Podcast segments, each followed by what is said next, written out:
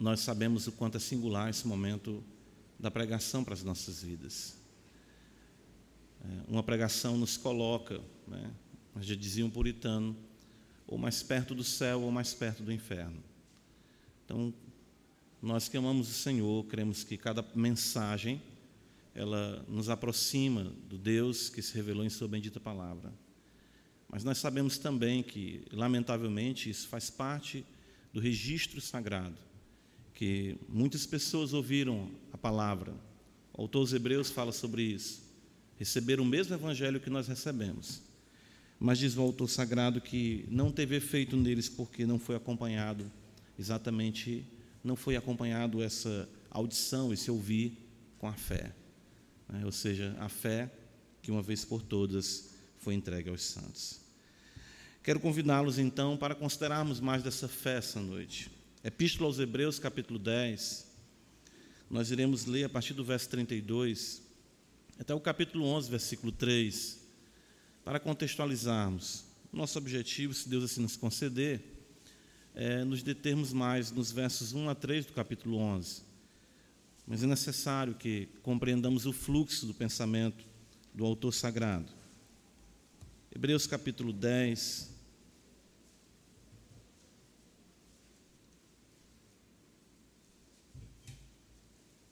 Escritura nos diz assim: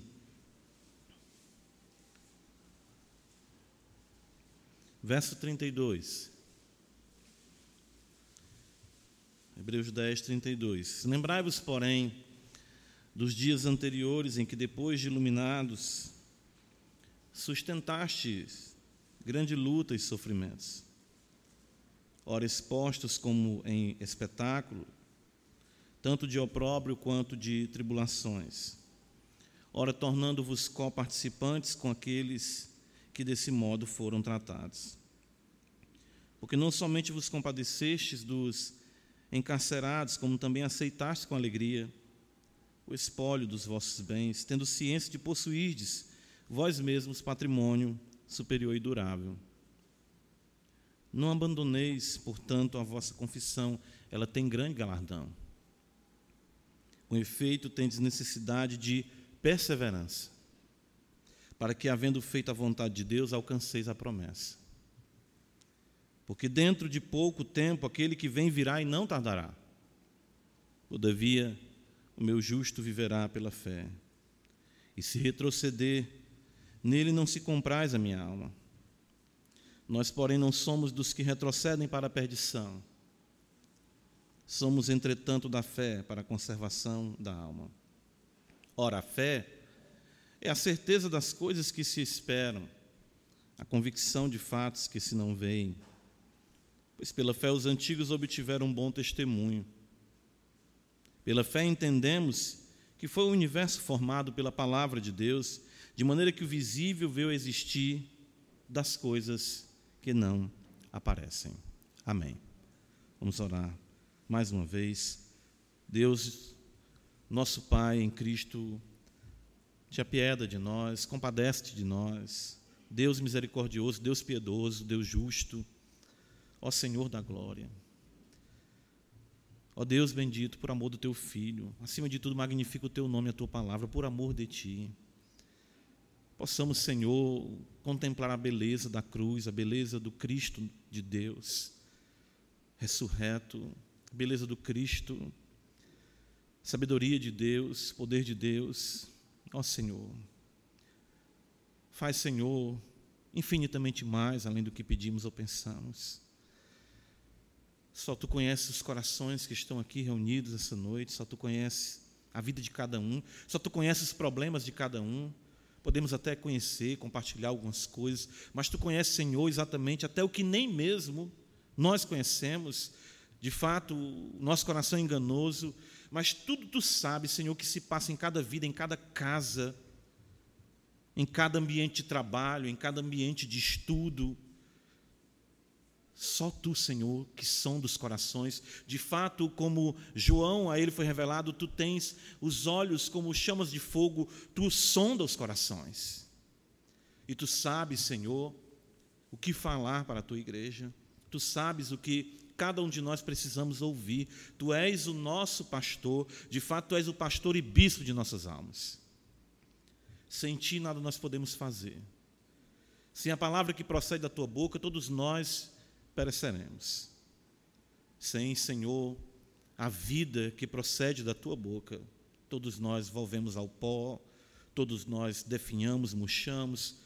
Se tu, Senhor, não agir, não operar, se tu não atuar em nós, como diz o próprio salmista, nós chegamos a definhar, o nosso vigor se torna em sequidão de estio, porque a única coisa que sabemos fazer muito bem é pecar mas a tua luz derramada nas nossas trevas dissipa todo o mal, barra o pecado, barra as paixões, barra os propósitos e intenções contrários à tua palavra e nos faz novas criaturas a cada dia no poder do Espírito Santo.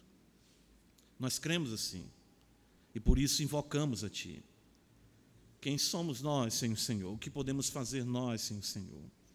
Eis a bendita palavra que Tu nos concedeu a revelação do teu ser, aquilo que é necessário para que criamos no teu filho. Ajuda-nos, dá-nos a mente do teu filho, faz-nos discernir, faz-nos entender de forma espiritual e as verdades, uma vez entendidas, aplicadas pelo mesmo Espírito, possamos, pelo poder do Espírito, entender, possamos ser alcançados e viver vidas mais e mais agradáveis ao Senhor, unicamente porque o Senhor é bom, porque o Senhor é bom nossas vidas estão diante de Ti. Vidas que adentraram aqui, que muitas vezes nem entendem o que está sendo cantado, o que está sendo dito, o que falamos em oração. É assim mesmo, Senhor. Mas o Senhor pode dizer: vive, e essa vida pode entender tudo essa noite para a glória do Teu nome. Basta uma palavra tua, basta um olhar teu, e tudo, Senhor, é compreendido. Nós cremos assim. E por isso oramos o Senhor. Nos ajuda, Pai, em Jesus Cristo. Nós assim oramos e louvamos o Teu nome. Amém. Por dois domingos nós estivemos considerando a singularidade do Evangelho. Nós vimos no dia que sucedeu a reforma, logo no dia 1 de novembro, nós consideramos um pouco a grandiosidade do Evangelho aqui, fazendo menção, dia 31 de outubro, né, nós estivemos comemorando mais uma vez, dando graças a Deus pela reforma protestante. E na sequência, no dia 8 também, nós consideramos mais uh, do bendito Evangelho. Procuramos ver isso em Romanos capítulo 1, versículo 18. Uma das bandeiras importantes, como nós sabemos, dessa relação com o Evangelho é a fé.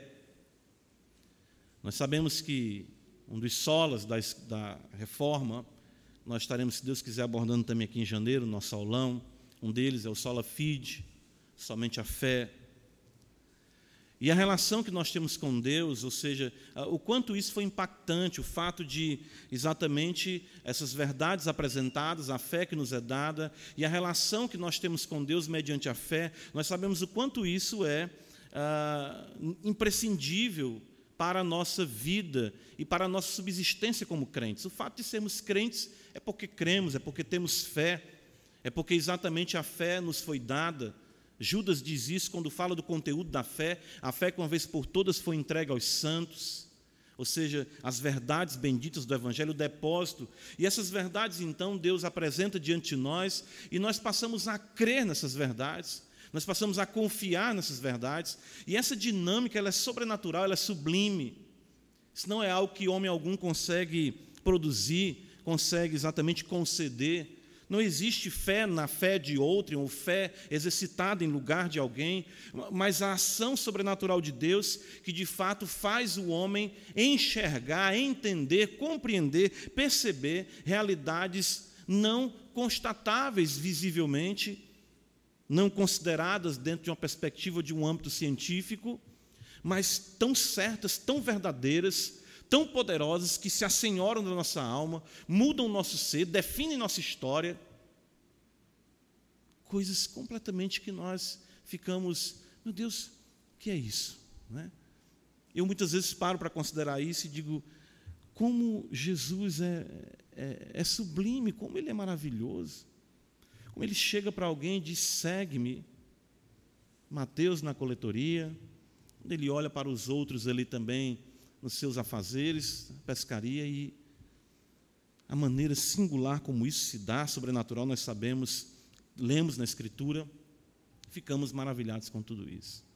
A Epístola aos Hebreus, claro, uma singularidade, é, muitos tratados foram escritos acerca dessa epístola, é, e basicamente nós sabemos que ela é dirigida com o intuito de fortalecer a fé de crentes que se converteram do judaísmo, mas que se sentiam agora ah, açoitados ah, por considerar ou pensarem, talvez, que não estivessem tendo a grandiosidade de outrora do culto veterotestamentário, da grandeza do templo, da grandeza dos rituais, porque o Evangelho se apresenta de uma forma tão simples, tão sublime, mas simples. Né? A, a, a, as únicas realidades visíveis que nos são deixadas são exatamente a água, o pão e o vinho, e isso contrastado com a grandiosidade de aparatos, de objetos do culto do Antigo Testamento, deixou um tanto que impactados muitos dos que creram no Evangelho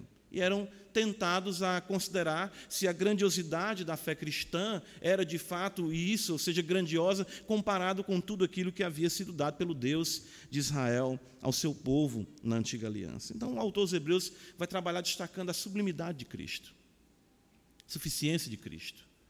Ele, ele é o resplendor da glória. Logo no capítulo 1 nós sabemos isso, ele fala que Deus falou pelo Filho, ele é a revelação plena, a expressão exata do seu ser. Ele é maior do que os anjos. Moisés foi grande, mas ele Moisés foi grande na casa de Deus, ele é o dono da casa.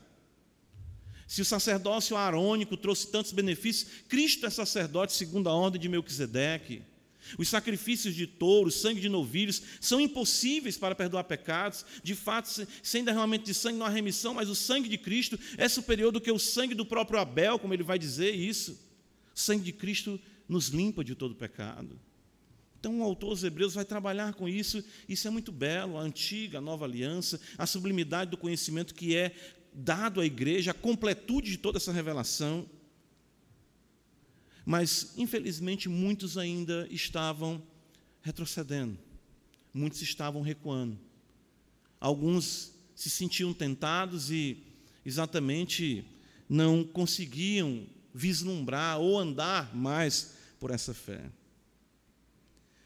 Observa no capítulo 10, versículo 26, que ele vai dizer a realidade de se viver deliberadamente em pecado, uh, o fato de ele contrasta até mesmo o juízo que havia estabelecido na lei de Moisés, e o juízo divino, ele diz que retroceder, uh, pecar, voltar-se contra o evangelho é algo terrível. Ele vai dizer no versículo 31, horrível coisa é cair nas mãos do Deus vivo, o Senhor julgará o seu povo. Não façam isso.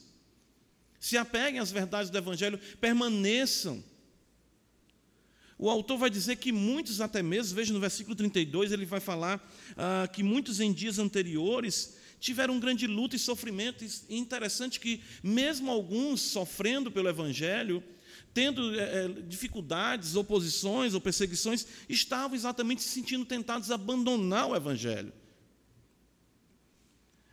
Alguns foram expostos, como ele fala, em espetáculos de opróbrio, de tribulação. Ele chega a destacar até mesmo ações que mostravam a, a, a, beleza da compreensão desses santos, porque não somente vos compadeceste dos encarcerados, como também aceitaste com alegria o espólio dos vossos bens. Ou seja, esses homens, essas mulheres, enfim, os santos padeciam dificuldades, e o autor dos Hebreus é, é o seguinte: permaneçam, perseverem. Veja no versículo de número 35, ele vai dizer: Não abandoneis, portanto, a vossa confiança, ela tem grande galardão, ela tem grande recompensa. Embora tudo aqui possa estar dando errado, embora tudo aqui seja, na sua perspectiva, revés, não abandone a sua confissão. E ele diz ainda no versículo 36, com efeito, tendes necessidade de perseverança. É interessante isso. Né? Não é só começar bem, é continuar bem, é terminar bem é findar os dias. É como o autor dos Hebreus vai dizer no capítulo 13. Observa quando ele fala dos guias, ele diz: Lembrai-vos no versículo 7 dos vossos guias, os quais vos pregaram a palavra de Deus, e considerando atentamente o fim da vida dele, imitai a fé que tiveram, imitem a fé daqueles que morreram no Senhor. Esses foram, eh, selaram o seu testemunho.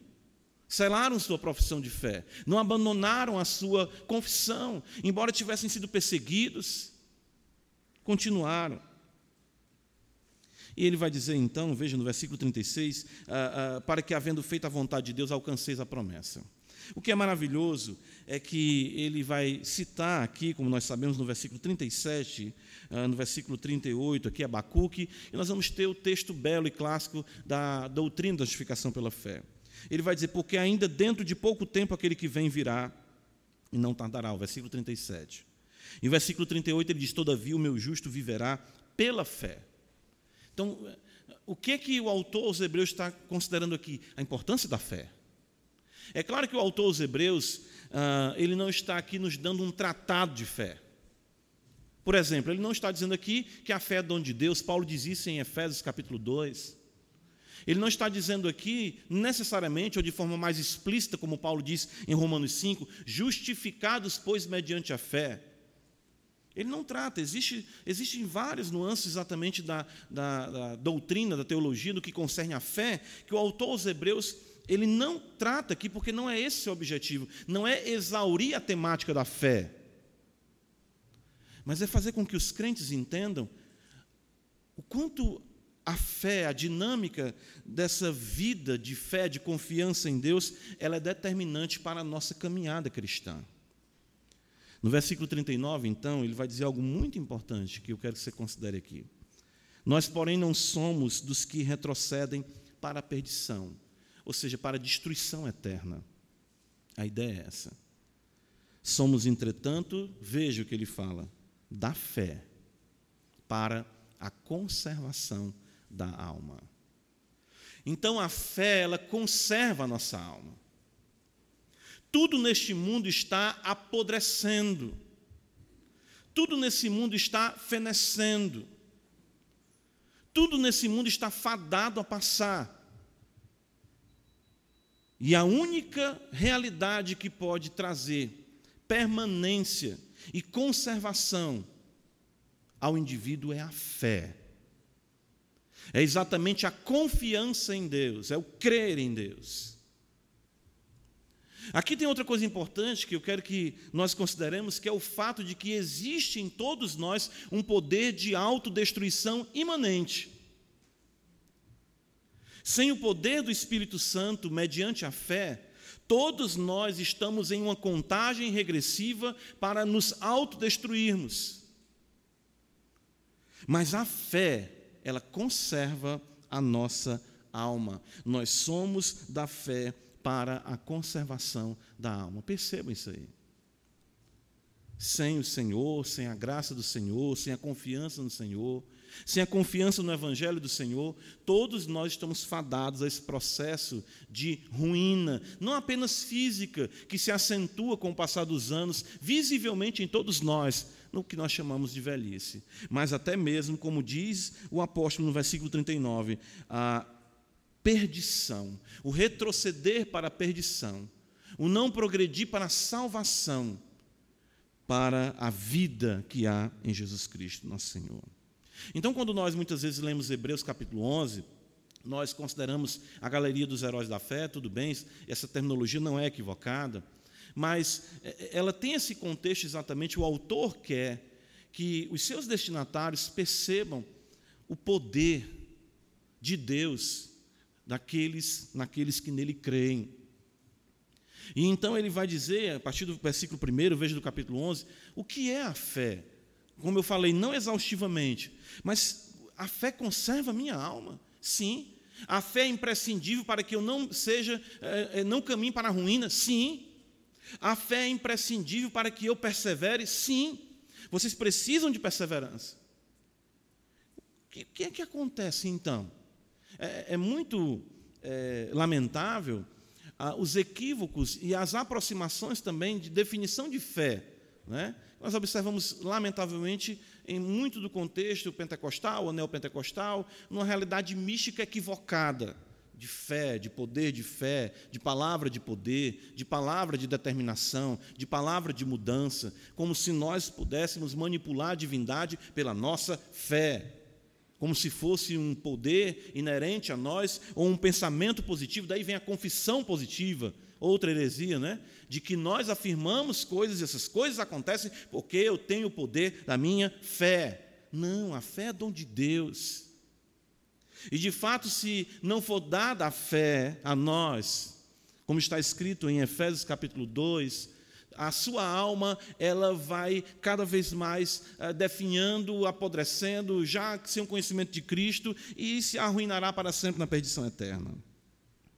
O autor dos Hebreus vai dizer então o seguinte no versículo 1 do capítulo 11: Ora, a fé é a certeza das coisas que se esperam e a convicção de fatos que se não veem. Vejam como isso é belo primeira coisa que ele vai dizer assim, a fé. A primeira coisa que ele faz aqui é colocar a fé na relação com as promessas de Deus. Veja no versículo 1, parte A. A fé é a certeza de coisas que se esperam.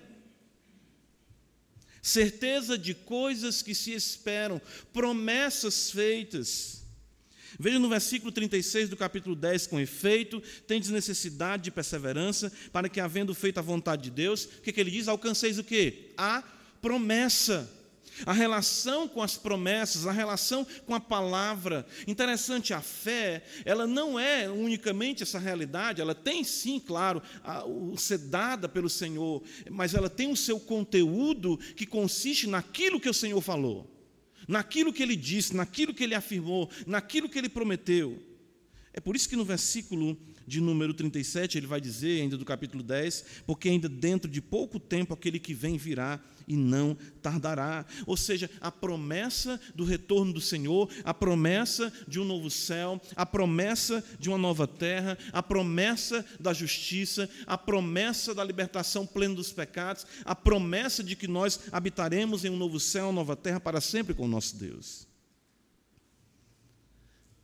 Nós precisamos, como crentes, eu creio, já falei isso aqui outras vezes, uh, entender essa relação de confiança em Deus com aquilo que saiu da boca de Deus, com a palavra que sai da boca de Deus, com aquilo que Ele nos concede. 2 Pedro capítulo 1, abra comigo a escritura, veja.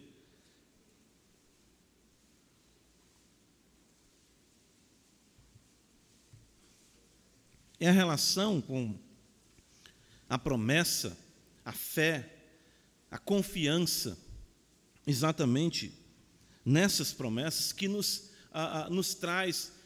Aí você vai entender a dinâmica da preservação da alma. Como é que isso se dá? Veja no versículo 3, 2 Pedro capítulo 1. Visto como pelo seu divino poder nos têm sido doados todas as coisas que conduzem à vida e à piedade, pelo conhecimento completo daquele que nos chamou para a sua própria glória e virtude, pelas quais, seja a sua própria glória e virtude, nos têm sido doadas as suas preciosas e muito grandes, o que, é que está escrito aí? Promessas. E ele vai dizer: para que por elas, pelas promessas, vos torneis co-participantes da natureza divina. Entenda a dinâmica da preservação da alma. Olha o que é que Pedro diz: livrando-vos das corrupções, da corrupção, das paixões que há no mundo. O que o apóstolo está ensinando aqui é o seguinte: existem paixões no mundo. Essas paixões, elas são exatamente é, é, enraizadas e fincadas em nossos corpos, em nossas almas. Daquilo que nós vivenciamos, experimentamos em nossa vida. Paulo vai dizer a Timóteo as paixões da mocidade.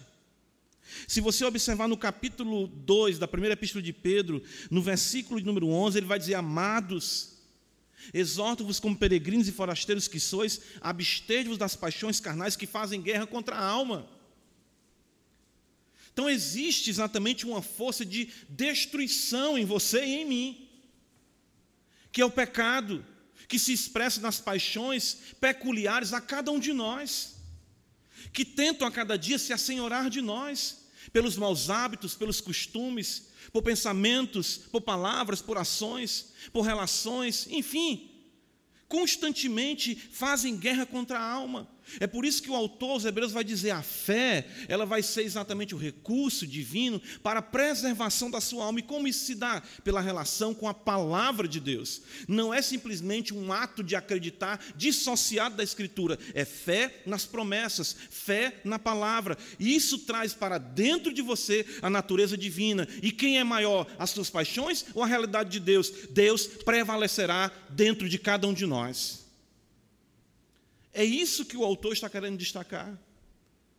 Para que eles não retrocedessem, para que eles não se deixassem esmurecer, para que eles não voltassem atrás, eles precisavam ter o conhecimento dessas promessas.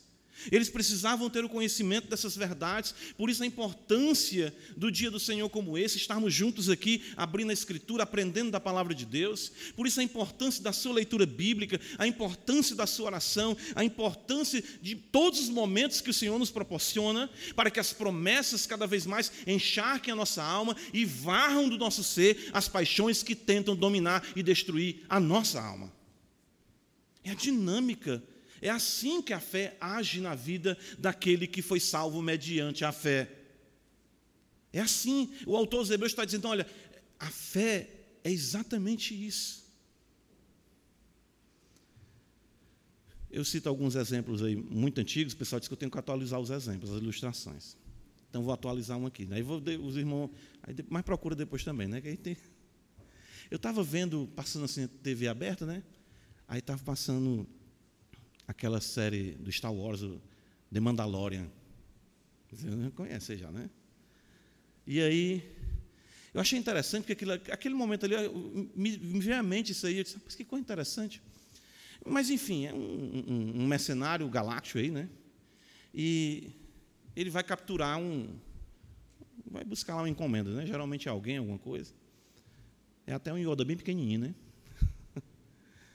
Enfim, aí o que, é que acontece? Ele chega ali e tem um robô também ali que foi contratado para exatamente é, capturar a, aquela pessoa ali, aquele ser. E eles começam a combater, enfim, para tentar invadir o lugar. E aí o robô, acho interessante, aqui é, que é onde vai vir a, a ilustração, vai dar certo. e o robô, quando o robô, o robô disse assim, analisando a situação, programando autodestruição, o robô viu que não tinha saída. Aí o robô programou a autodestruição. Aí abriu o peito, começou a piscar uma luz. Aí o, o disse: Não faça isso. Você vai por tal canto e eu lhe dou cobertura. E a gente faz assim. Faz sentido. Desprogramando a autodestruição. Na palavra que ele dizia: Olha, tem essa saída. Tem esse caminho. E ele anulava a autodestruição. E eu me identifiquei naquela hora. Eu disse: É isso é exatamente assim. Nós estamos enfrentando as coisas da vida, os problemas da vida, seja no nosso lar, seja no nosso ser, e constantemente eu aciono o botão, acabou, programar autodestruição. Não sou mais crente, não vou mais servir a Deus, não vou mais para a igreja, não vou mais orar, não vou mais ler a Bíblia. Aí vem no meu ser, aquietai-vos e sabei que eu sou Deus, aí desprogramar a autodestruição. É a relação da fé com as promessas.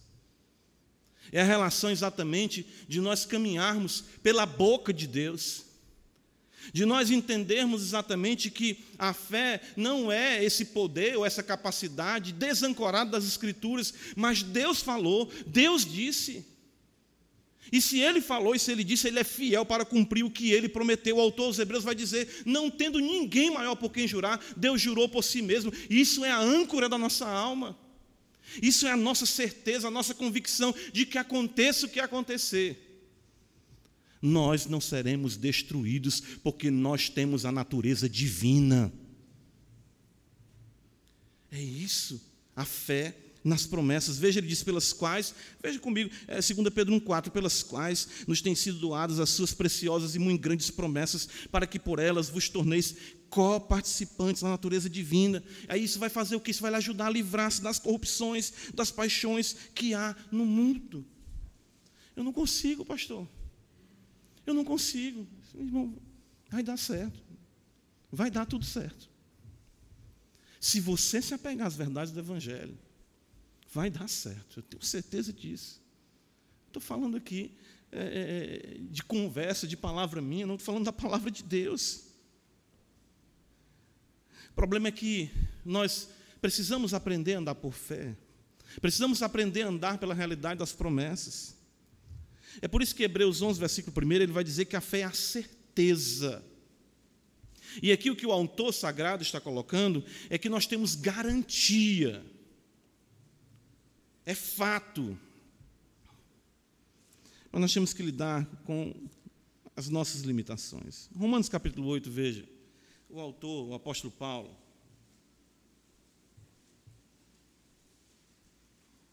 ele vai dizer então assim para nós: olha, por isso a necessidade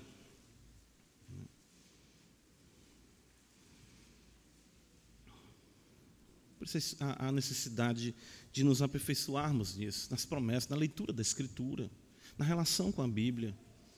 A Bíblia lava, a Bíblia limpa. Né? Enquanto você está abrindo aí, eu fico pensando, meu Deus, eu já cheguei, me cheguei assim para a Bíblia, uh, sabe? Eu já cheguei diante da Bíblia dizendo, não tem jeito não, na minha vida não. E de repente, quando eu abro aquele balde d'água espiritual, e eu disse, oh meu Deus, que vergonha e tudo. Ah, às vezes eu fico impressionado com isso.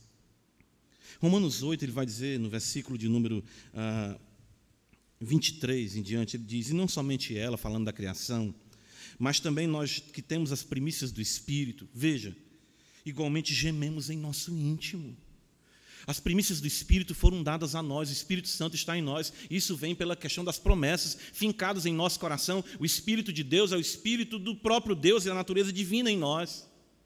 Mas nós estamos ainda nesse impasse, aguardando a redenção do nosso corpo. É isso que o apóstolo Paulo diz. E ele vai dizer no versículo 24, porque na esperança, e aí nós vemos a relação aqui da fé com a esperança, né, como vemos Paulo destacar em 1 Coríntios 13 também. Porque na esperança fomos salvos. Ora, esperança que se vê não é esperança, pois o que alguém vê, o que alguém vê, como o espera. Mas se esperamos o que não vemos, com paciência o aguardamos. É exatamente o que ele está destacando ali também em Hebreus, o autor sagrado, ou seja, a relação com as promessas, a esperança que nós temos, não deixará que vivemos a viver vidas amarguradas. De forma nenhuma. A fé é a certeza de coisas que se esperam. E ele diz ainda, a convicção de fatos que se não veem. A, a, fé, irmãos, ela nos coloca em relação com a esfera divina. E é aqui que é interessante também. Com a sua existência, ou seja, com a existência de Deus, Veja que o texto sagrado ele fala a convicção de fatos que se não veem. E a ideia aqui de convicção é que é Deus que coloca dentro do crente a certeza de que ele existe. Certeza de que ele existe. A certeza de que ele é real. O fato é que eh, nós precisamos entender que a fé nos coloca na relação com a meta-história e, de fato, com aquilo que rege a história.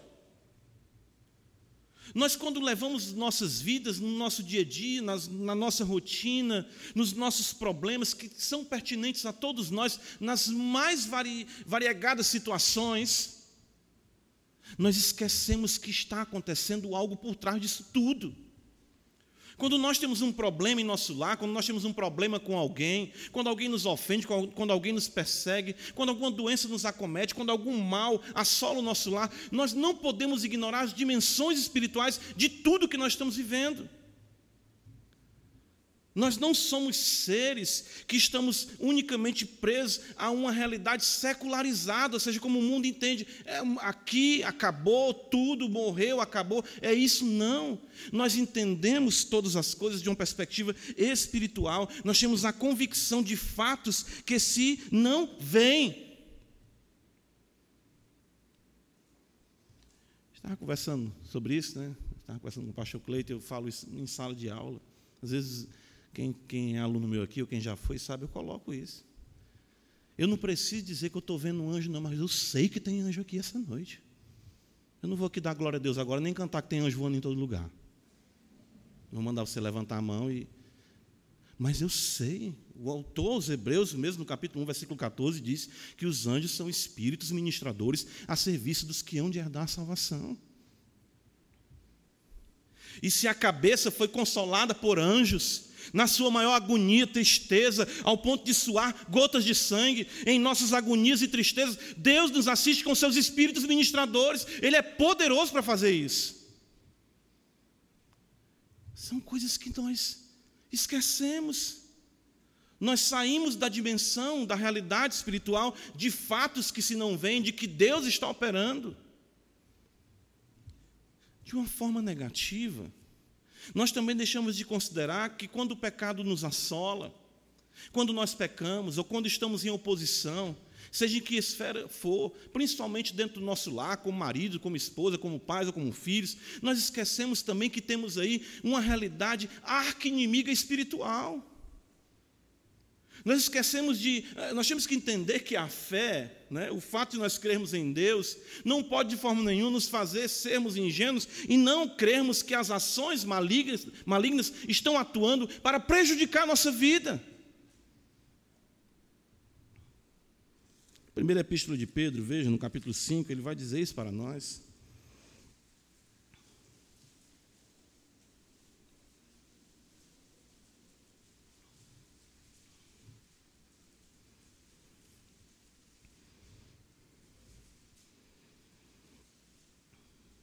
Versículo 6: Humilhai-vos, portanto, sob a poderosa mão de Deus, para que ele em tempo oportuno vos exalte. Eu pergunto: onde está a mão de Deus? São fatos invisíveis.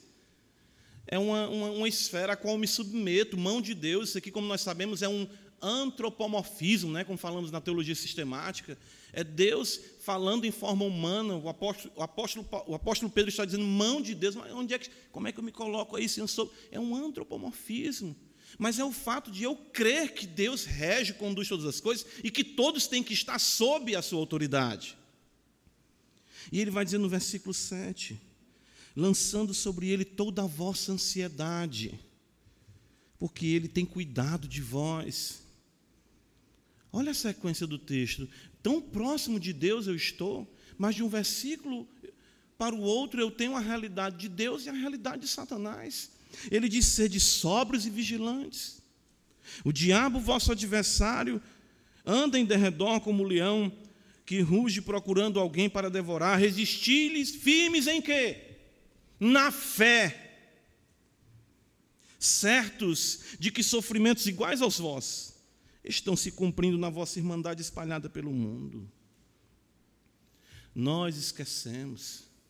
É, é, é, sempre aquela questão de que nós às vezes temos uma postura muito de, de, sermos crentes da teologia negativa. Eu digo assim, eu não vou fazer isso porque isso é, é pentecostalismo. Mas o arcanjo Miguel, quando contendia com o diabo acerca do corpo de Moisés, ele disse: O Senhor te repreenda. Eu não estou mandando você colocar a mão na cabeça do seu marido, da sua esposa e dizer, sai! Faça não. Já fiz isso quando era novo convertido, não deu certo, não. Em casa. Não era casado ainda, não. Quem saiu de casa, botaram para fora foi eu. Na raiva lá. Sai! Quem vai sair é você. Não é isso. Não é caiu uma mosca na sopa, eu vou dizer, foi o demônio. Ah, bicho nojento, eu sei que é tu. Não. Mas a fé, ela nos faz entender as coisas que o que está atuando, o que está operando, o que está atrapalhando, é o maligno. Quem exatamente lança tropeços é ele. 1 Tessalonicenses, veja o apóstolo Paulo, ele tem essa perspectiva da realidade espiritual. A certeza de fatos que se não veem, isso envolve, claro, a grandeza de Deus, a beleza de Deus, mas exige sim, e de fato demanda de nós a compreensão de que estamos empenhados em uma batalha espiritual, invisível, porém real. 1 Tessalonicenses 2, versículo 17, Paulo diz: Ora, nós, irmãos orfanados por breve tempo da vossa presença, não porém do coração, com tanto mais empenho, diligenciamos com grande desejo ir ver-vos pessoalmente. Por isso quisemos ir até vós, pelo menos eu, Paulo, não somente uma vez, mas duas. Eu tentei ir aí a Tessalônica. Contudo, Satanás nos barrou o caminho. O que foi? Foi um um capiroto que ele viu na estrada? Claro que não. Foi o tranca-rua, barrou o caminho, né? Ah, a, base, a base bíblica para o tranca-rua. Cada uma, né? Mas, enfim. Mas ele entendeu que as ações talvez sanções governamentais, provavelmente, uma, uma, uma esfera de muita ação do maligno é o ambiente da política, não é, pastor? A confabulação de tudo que nós vemos do sistema se organizando se opondo ao ungido de Deus, ao Cristo de Deus. Então, você quando lê Atos 17, vê que ah, eles liberaram Jasson, que hospedava Paulo, sob a pena de Paulo não voltar mais ali. Tiveram que pagar fiança, pagar multa e as ações, como o diabo. Eh, nós pensamos, eu digo isso, nós esquecemos isso. Com medo de não. Mas você pode, ore, Senhor, repreenda toda ação do mal. Não deixe o maligno alcançar vantagem sobre nós. Quando Paulo fala em 2 Coríntios da realidade de um irmão ofendido, que havia ofendido ele e que agora buscava restauração na igreja, Paulo diz: Vamos perdoar para que Satanás não alcance vantagem sobre nós. Nós vivemos numa esfera, irmãos, espiritual. Tudo é espiritual. Tudo é espiritual. A Escritura mostra isso para nós. Nós dicotomizamos ou colocamos isso é material, isso é espiritual, ou simplesmente dizendo que tudo é material. Mas de fato tudo é espiritual. Quem criou a matéria foi o Deus que é espírito. E nós temos que entender isso. Nós temos que exatamente pedir ao Senhor que nós possamos andar nessa perspectiva, vislumbrando as realidades invisíveis. Claro, mas ainda estou destacando Deus, o seu poder, a sua majestade, a sua existência, a convicção de que Ele é. Mas eu não posso deixar de observar a ingenuidade que muitas vezes paira na realidade cristã, de não considerar além desse aspecto glorioso, a oposição que vem contra a igreja, como se levantou contra Cristo a cabeça, também se levantará e se levanta contra o corpo, que é a sua igreja. Hebreus 11, versículo 2, veja o autor sagrado, diz assim para nós: Pois pela fé, os antigos obtiveram um bom testemunho. Pela fé, os antigos obtiveram um bom testemunho. Interessante isso aqui, porque a fé pelas relações que nós obtemos, né, ou seja, com as promessas e com o mundo real né, de Deus, dos seus anjos, enfim, o autor aos Hebreus mesmo, acho interessante isso. Me permito ainda, no capítulo 12, ele vai dizer aqui, veja só, no capítulo 12, ah, ele vai dizer assim, ah, no versículo de número 18, me permitam, ainda vindo do outro ponto para cá, o que eu estou querendo considerar.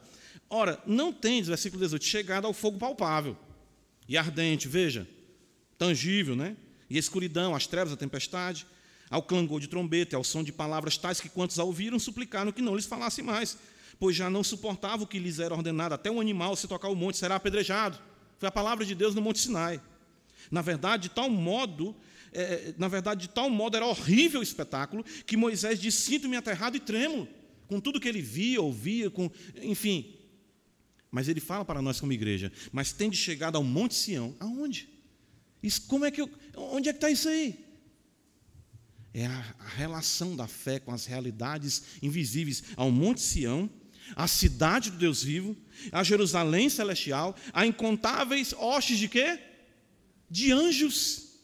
E a universal assembleia não é só aqui. Enquanto nós estamos louvando aqui, o céu está louvando a Deus lá. E de fato, quando eu falo gente tem a distância de colocar quilômetros, né? Distância. Eu vou parar por aqui, senão vou dizer umas coisas aqui. Mas o fato é que nós estamos juntos com os Espíritos. Veja, versículo 23, a igreja dos primogênitos arrolados nos céus, e a Deus, o juiz de todos, e aos Espíritos dos justos aperfeiçoados.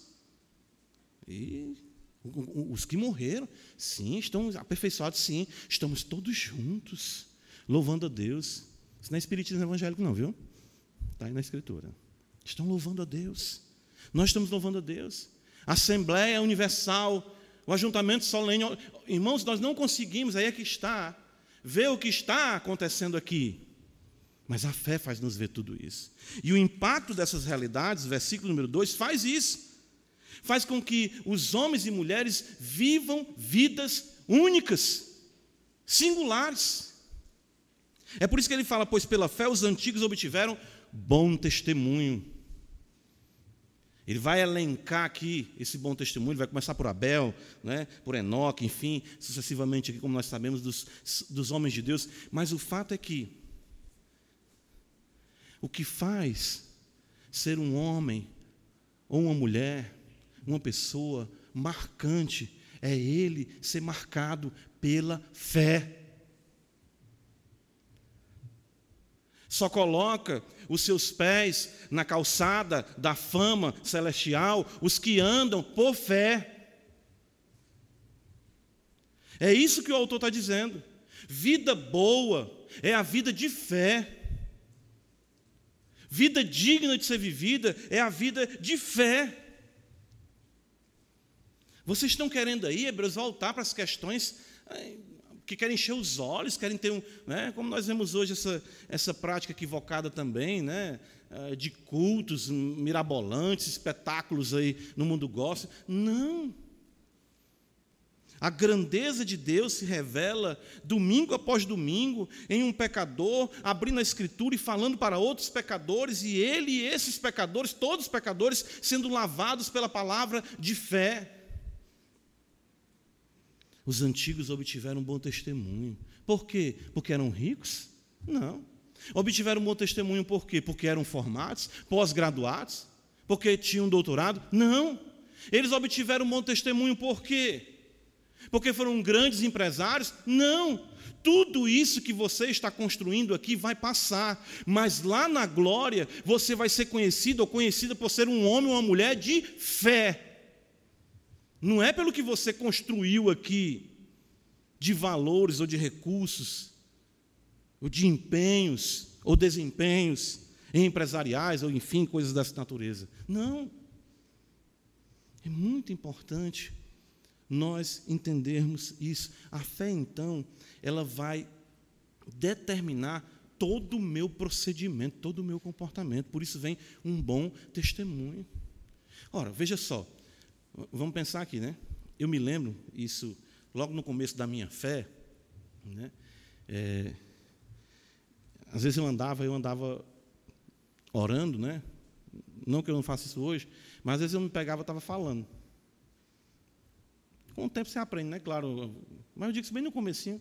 Aí eu, eu tinha gente que olhava e dizia assim, pobres então, novinho doido, né? E aí um dia eu cheguei no açougue, isso eu devia ter lá, sei lá, uns 16 anos, 17. Bem recente. Ah, e, e, por isso que eu lembro, é nada. E aí, o camarada eu ia chegando e tudo, ele disse, rapaz, eu estava vendo aí, tu estava vindo para cá, eu, o que foi? Eu ia comprar carne. Ele, tu tem o mesmo mal do meu pai. Eu disse, o que é? Tu anda falando sozinho, olha. ah, meu Deus. Né? Vamos achava que eu estava, né? Aí, aí, aí eu, ou seja, eu eu estava orando. Né? A gente vê isso na Escritura, né? Ali com, com Ana, com Eli, né? Ele diz, está embriagado essa hora aí já, né? Não, ela estava orando, né? E tudo que é isso, coisa. O fato é que quando nós andamos nessa realidade, a nossa vida é impactada a, a, nossa vida ela é tomada pelas verdades espirituais. É daí que você tem que aferir se de fato você é um homem de fé, uma mulher de fé. Eu não estou dizendo que você vai andar falando, estou usando isso aqui como ilustração da minha realidade ainda neófita. Né? Eu eu estou apenas destacando aqui, a, a, título de ilustração, que a fé ela molda a nossa vida, ela molda o nosso comportamento. Ela, porque, irmão, eu estou andando à luz de um ser glorioso. Eu estou andando pela, pelas palavras que vêm da boca de Deus. Eu sei que minha vida é conduzida pelo Senhor. O Espírito Santo está está em mim, anjos me servem de um lado e de outro, demônios tentam me atacar, meu coração tenta me corromper, uma autodestruição quer se, se estabelecer na minha vida, a palavra da verdade está dentro do meu ser, eu só posso andar mesmo numa realidade totalmente diferente. Se não for assim, a nossa vida será uma vida, como diz o apóstolo Paulo, o quê? Natural. O homem natural não entende as coisas de Deus. O homem natural não aceita as coisas de Deus. Mas o homem espiritual, ele discerne tudo.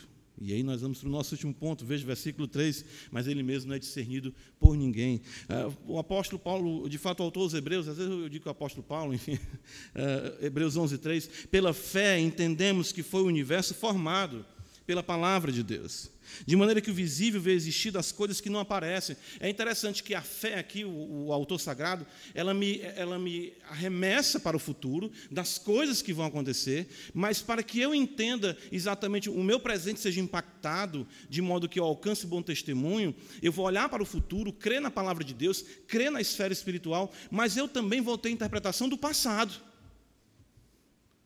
Lembra que a gente considerou aqui o apóstolo Paulo, né, quando ele fala combati o bom combate, a gente falou, né, o passado, completei a carreira, guardei a fé, desde agora o presente dele, aí a coroa me dará. Paulo vivia a dinâmica da fé nessas três realidades, né, vamos dizer, o seu presente, o seu passado e o seu futuro, e aqui a fé faz isso também. E pela fé, interessante aqui, né, é, é, é, o autor sagrado vai destacar a importância aqui uh, da fé na compreensão das coisas. É aí onde entra o equívoco né, da ciência de dizer que ela explica e entende tudo.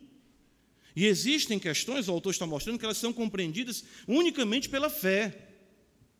Isso não é escapismo. Isso, isso mostra a realidade supra, sobrenatural, supra-racional, não antirracional. Mas ele diz: pela fé nós entendemos, a fé nos traz uma cosmovisão e um entendimento necessário em nossa relação com o mundo. Por que, que eu ando nas realidades espirituais? Por que, que eu creio exatamente que há um Deus Todo-Poderoso? A, a, fé me faz entender exatamente que o universo que existe, toda essa realidade que os meus olhos veem, minhas mãos tocam, meu, meu olfato experimenta, minha audição, enfim, meu paladar, enfim, tudo isso que eu estou experimentando é um universo que foi formado pela palavra que vem da boca de Deus. Então eu tenho uma interpretação do mundo. Eu não sou uma pessoa secularizada, eu não, digo, eu não digo assim, né? claro, eu não estou sendo aqui, não estou com preciosismo, mas um judeu nunca diz assim, choveu. Deus fez chover. Né? É Deus que faz chover. É Deus que faz exatamente o, o sol completar a, o seu, o, a sua jornada, como diz o Salmo 19, da perspectiva, né? Claro, a gente sabe do observador, mas enfim, é Deus quem faz. Ele não interpreta a vida de uma perspectiva, ah, está acontecendo por isso, por aquilo. É Deus. Foi Deus quem fez o mundo. E ele fez como o mundo, pela sua palavra. Irmão, isso muda tudo na nossa vida. A doutrina da criação a perspectiva criacional bíblica, ela é determinante para tudo em nossa vida. Não é por acaso que Satanás tenta desacreditar os três capítulos de Gênesis, nós tivemos há pouco tempo aqui, uh, uh, expostos aqui com a nossa conferência com o reverendo Augusto Codemos. Uh, o fato é que é por isso que o autor, ele pode dizer, pela fé, nós, ele diz, pela fé entendemos que o universo foi formado pela palavra de Deus. O mundo foi criado por Deus, o mundo foi criado pela palavra de Deus. Isso mostra para nós que a matéria não é eterna e ela não subsiste por si mesma.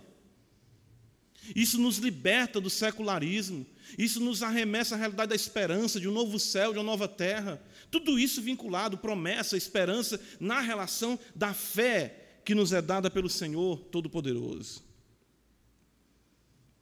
Ele diz: Veja, pela fé entendemos que foi o universo formado pela palavra de Deus, de maneira que o visível veio a existir das coisas que não aparecem. Que coisa maravilhosa. Aqui nós poderíamos pensar: há uma criação invisível? Sim, há, como nós pensamos nos anjos. Mas quando nós pensamos na questão da criação aqui, nós podemos entender que eh, o autor está destacando o fato dos fatos, ou seja, o que de fato é eterno e permanente por trás do que é transitório e efêmero. Ora, se eu sei que do nada veio isso, eu quero é esse nada. Estão entendendo? Ou seja, é, ex nihilo, né? ou seja, Deus não precisou de nada, então eu quero me voltar para esse Deus. É aquela, aquela historinha que vocês ouviram, né? Com a criança estava na sala de aula e a, e a professora ensinando teoria da evolução, teoria, viu? Teoria da evolução. E disse, e esse que foi? Não, foi o Big Bang. E quem foi que criou esse Big Bang? Não, veio do nada. Disse que a criança falou, eu te adoro, nada. Não tem como. Irmãos, se tudo isso aqui que é belo, que proclama a glória de Deus, que anuncia exatamente quem Ele é, eu quero exatamente voltar para essa fonte aí. O autor aos Hebreus está querendo destacar exatamente isso aqui. Não se deixe seduzir com a matéria. Não se deixe seduzir com o que a matéria te proporciona.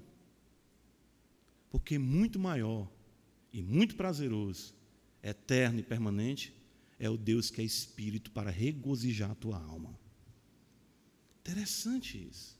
A sedução do mundo e a sua secularização trabalha exatamente com isso. Aqui, agora, tudo que nós vemos toca meu. Isso tudo é muito bom. Né? Perder.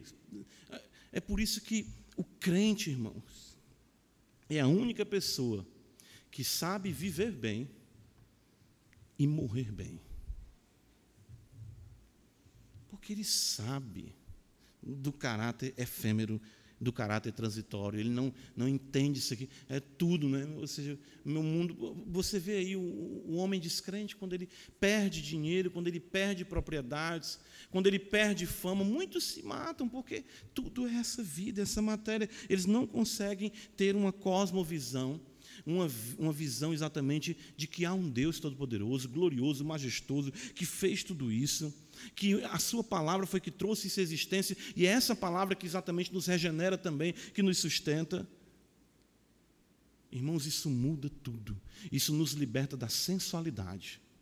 Isso nos liberta do materialismo. Isso nos liberta dessas visões é, que tentam nos, nos prender aqui. É por isso que Paulo, em Gálatas, veja a nossa referência aqui em Gálatas, capítulo 1, ele vai dizer assim: